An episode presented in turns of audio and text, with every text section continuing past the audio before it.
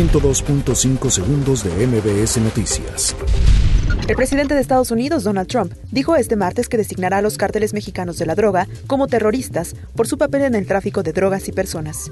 Con la leyenda La patria es primero, el presidente de México, Andrés Manuel López Obrador, invita a los mexicanos a su informe del próximo domingo a las 11 horas en el Zócalo de la Ciudad de México.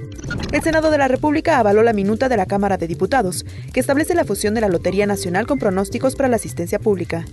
De acuerdo con el estudio elaborado por una empresa francesa, el proyecto del nuevo aeropuerto internacional Felipe Ángeles no podrá operar simultáneamente sus pistas número 1 y 3 por su ubicación.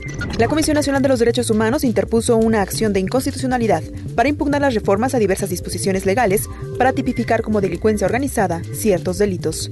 A 62 meses de la desaparición de los 43 estudiantes de la normal rural de Ayotzinapa, los padres de familia y organizaciones solidarias marcharon para refrendar su acusación respecto a que fue el Estado el responsable de este crimen.